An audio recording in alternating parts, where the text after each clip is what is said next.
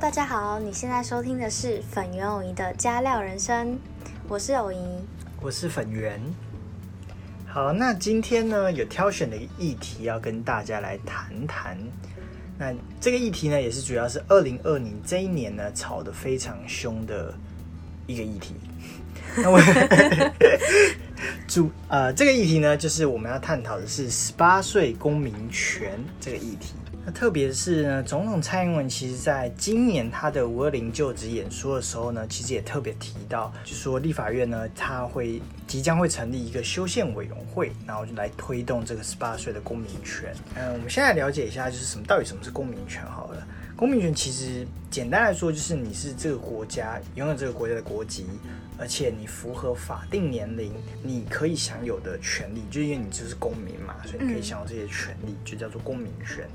那因为公民权其实非常的广，那我们现在可能呃把它聚焦在几个几个议题上，小议题上面。第一个就是投票年龄，就是所谓的选举权，它的年龄要下修，因为目前是二十岁，嗯，让它下修这样。然后第二个呢，就是民法的年龄也要下修，因为民法规定完全行为能力的成年人他就是二十岁，二十岁以上这样。然后还有一些呢，就是。呃，根据民法的这个二十岁成年的这个概念所所制定的一些法律，比如说人民团体法等等的法律，它的年龄要下修，所以它区分了还蛮多小的议题。这样，嗯，那为什么这个东西要做修正呢？其实原因是，呃，可能大家认为第一个可能是二十岁，呃，太太高了，这个年年纪太高，所以要下修。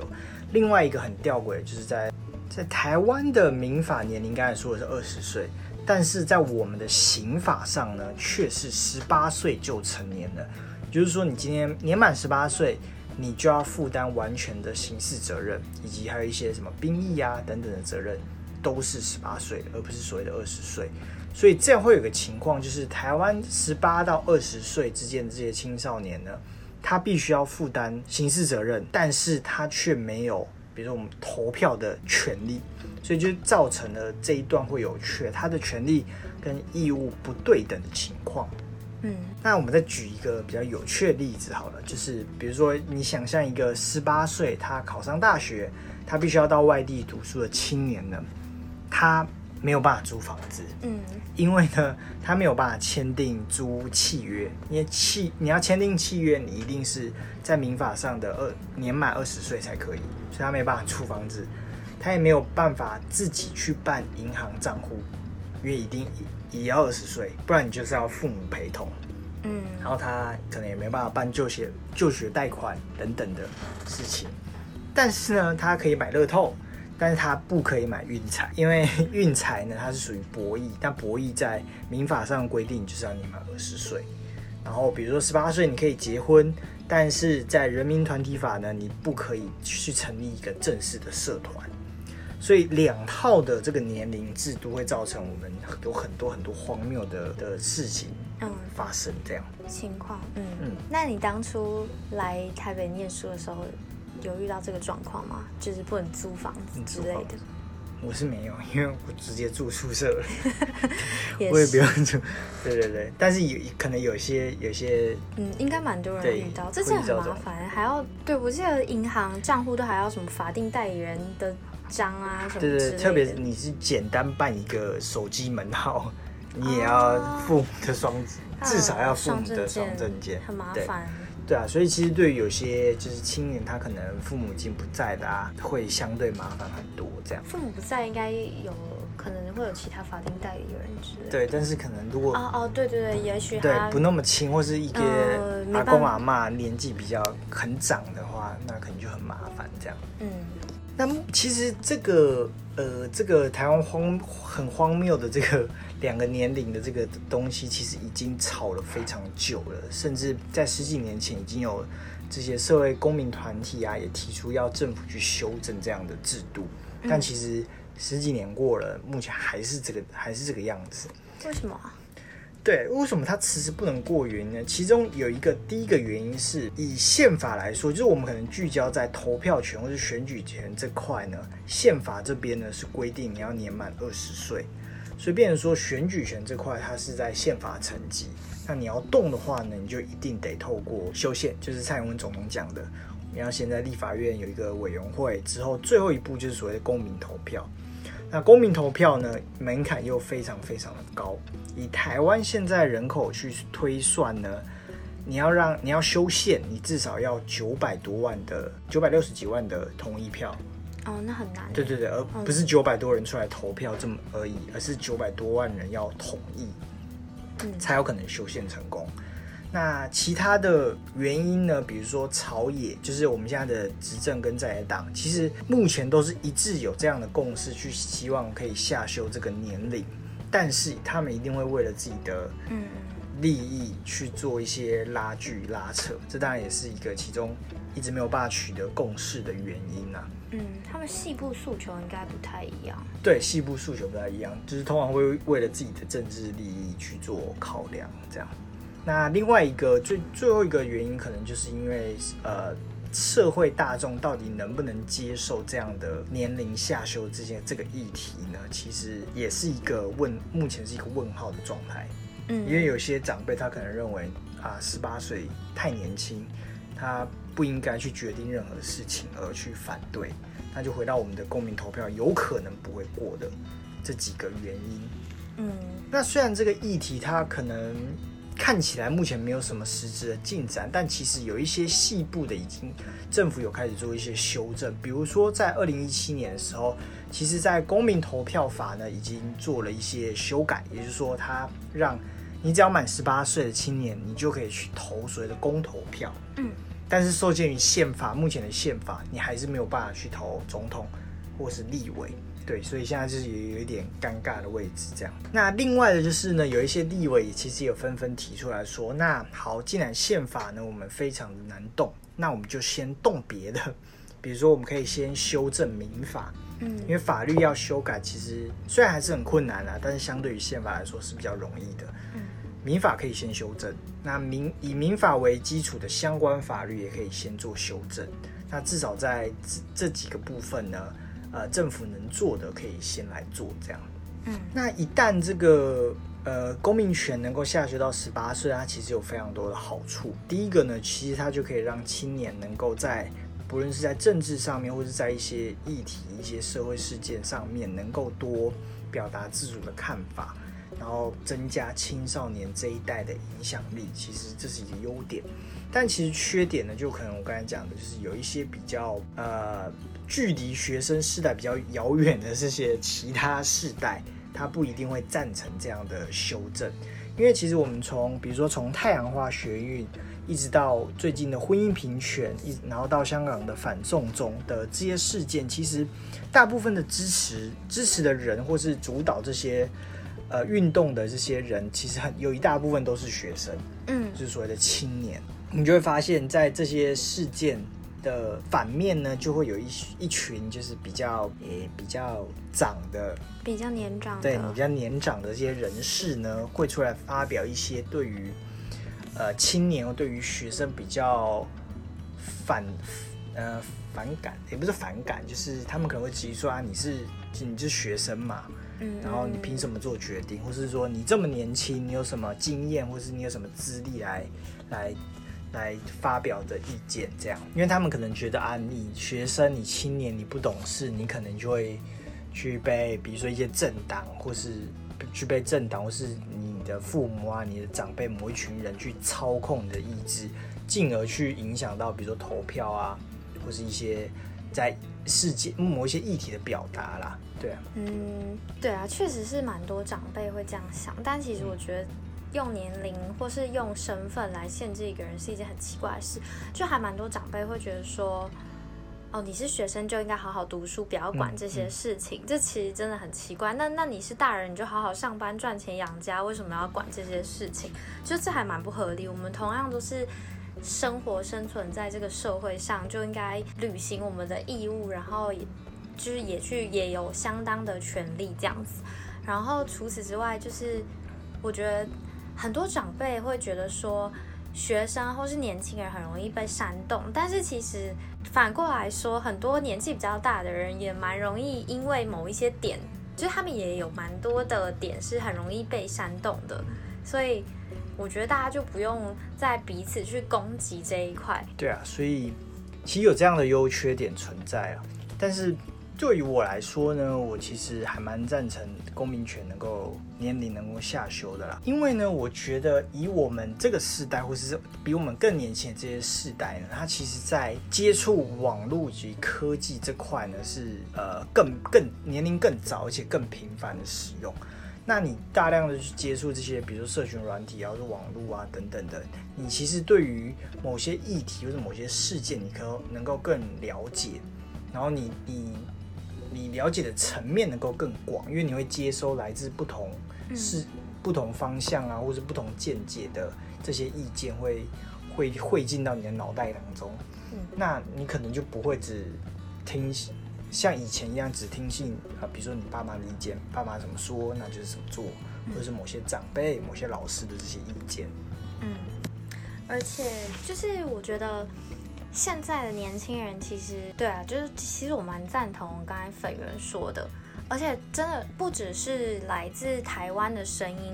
他们会看得到这个整个世界到底发生了什么事情，然后大家跟以前不一样，是以前的我们可能只在乎我们这个小乡村，然后是我们这个县市、我们这个国家的事情，那现在大家能收。能接收到的资讯量超级大，就是我们可以从各种不同的角度去听不同的声音，也许会有一段时间会很迷惘或是很困惑，到底应该要用什么样的角度去看待。可是我觉得这也是一个练习的过程，也不代表说我们一定要每一个觉，就是嗯。大家不管怎么样，还是有权利去决定，然后我们也有办法从这些不停的去吸收资讯啊，然后不停的决策过程中学到很多这样子。嗯，所以所以其实让青年来去更自主的表达或是决定一些事情，其实它已经是一个世界的一个趋势啦。因为其实像日本啊或者韩国，其实在近年其实都已经下修了投票权的年龄。那其实台湾在这一块呢，其实。算是相对落后，因为像看像我们婚姻平权，嗯，这么这么进步，嗯，但是我们 但我们 的公民权却依然的落后，嗯，对啊，所以其实其实青青年的如果刚拿到这些权利，一定会有迷惘的时候，或是说他不知道该怎么办。那我们的政府其实还有一个很重要的任务必须要完成，就不单只是把公民权年龄下修，然后就没事了。嗯，我们政府还是要负责，就是从小。开始完善我们的公民教育，让这些青年从小时候他就知道说哦，怎么样去当一个好的公民，或者说怎么样在政治啊或者是一些议题上面做决定。那这是可以从我们教育制度方面去做改善、去做弥补，然后去教育我们的这些年轻的公民，让他们在之后呢可以做出很正确，然后有利于我们这个国家的决定。嗯，好，那这个呢，就是今天的这个议题的分享，那就目前到这到这里。好，要换我了，换我的派了，我很兴奋。就是我我想要跟大家分享今天的私心电影小时光，换我来分享。上个礼拜，嗯，在第二集里面，我有跟大家分享说最近在看一部韩剧，但那时候我还没看完。然后呢，这周我终于看完了。然后我还是很想跟大家分享，好，所以我要分享的韩剧呢，就是虽然是精神病，但没关系。听中文呢，听起来是是一个有点不顺的一句话，因为我不会韩文，我不知道韩文它的片名给人的感觉是怎么样。但是我看到它的英文名字，觉得很酷。它的英文剧名叫做 "It's OK to Not Be OK"，然后我觉得这句话其实真的是还蛮温暖的一句话。那嗯，因为我终于追完了，所以我要强迫就是粉圆听我分享这个，嗯，然后 反正里面最惊讶的就是，哦，因为我太兴奋了，所以我这边要先剧透一下，所以如果还没看完的人绝对不要听下去。好，就是我真的超级不能接受诶，高文英作家妈妈竟然是护理长，超级傻眼。好啦，不是，现在粉圆应该完全听不出来。问号，他应该完全听不出来我在说什么。所以呢，我要先简单介绍一下。我觉得对我来说，这不是一部单纯的爱情剧，它整体的故事大概是在讲说一个低薪收入的男看护叫文刚泰，然后他和一个有反社会人格的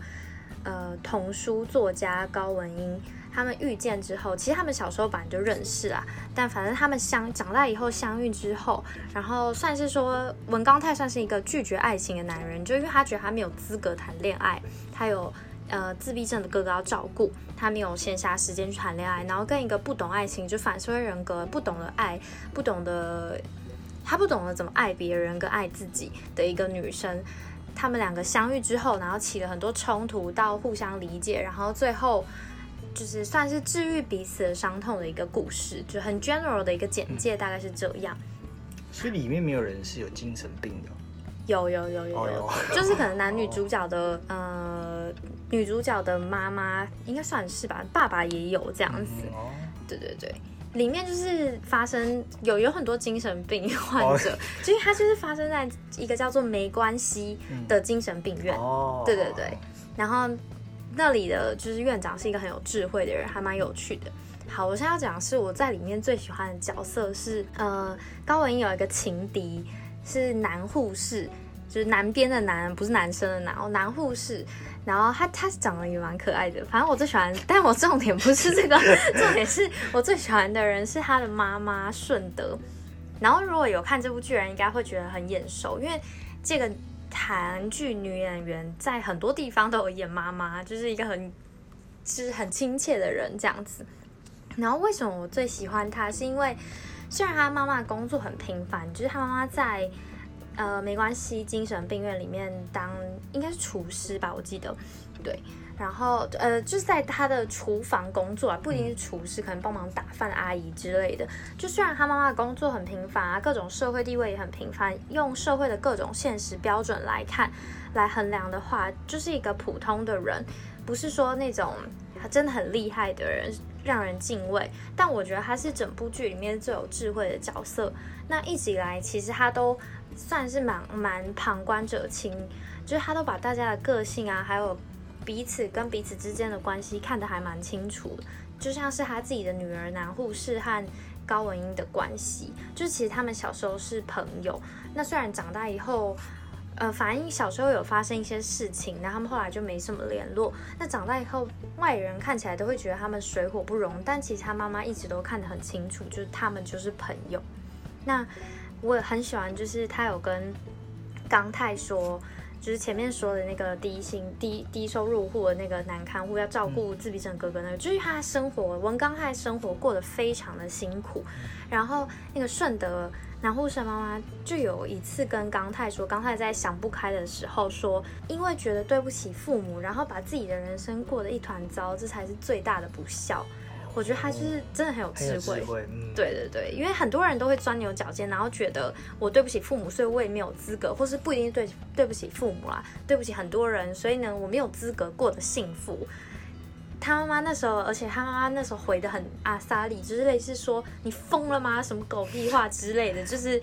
当然要过得幸福才对啊，这样。然后还有倒数几集的时候，我觉得超感动的，就是文英那时候因为就是因为他妈妈是护理长嘛，然后妈妈其实是小时候就文刚泰小时候杀了文刚泰妈妈的人，然后他觉得这件事他觉得很愧疚，虽然其实跟高文英根本没有关系，因为父母的错为什么要小孩来承担？这其实是一件很没有道理的事嘛。那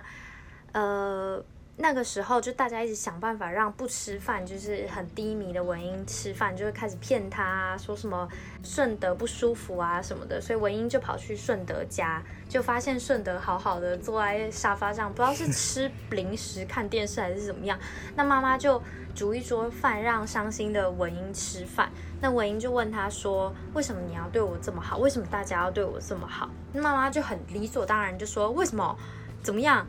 因为你好看啊，因为你讨人喜欢啊，也因为你喜欢什么都没有，只有善良的刚泰，因为你喜欢这样的人，然后这样的你也很善良，这样的你也很讨人喜欢。然后我其实觉得，就他这样的回答，比起那种很温柔做作的回答，这个场景真的是超级感人的。然后，然后也很真诚，就真的会让人感觉到，就是他是真的喜欢我。真的爱我的，虽然我们根本没有什么血缘关系，可是我还是就是这样子的，我还能被这么好的人爱着，就是会觉得很温暖这样。然后最后呢，就是想跟大家分享说，我看到维基百科有写这部剧的 slogan 叫做“你作为你已经足够的好”，就一起送给大家啦。好，就这样。你有什么感想吗？你有想看吗？听完。我有时间走来看一下，完全是在敷衍我，因为我还蛮想要再看一遍，因为我通常看剧的时候不会非常非常专心的看，就我跟粉圆不一样，粉圆通常就是他看剧的时候就是只做看剧这件事情，可我通常会边忙其他事情，所以可能很多细节我都不会看到，但我看完这部剧，我觉得还蛮想要重看一遍，然后有时候就会看到一些之前第一遍没有看到细节，就有不太一样的感想。好，就这样推荐大家。好，今天的分享都就到这里喽，那我们下个礼拜再见，拜拜。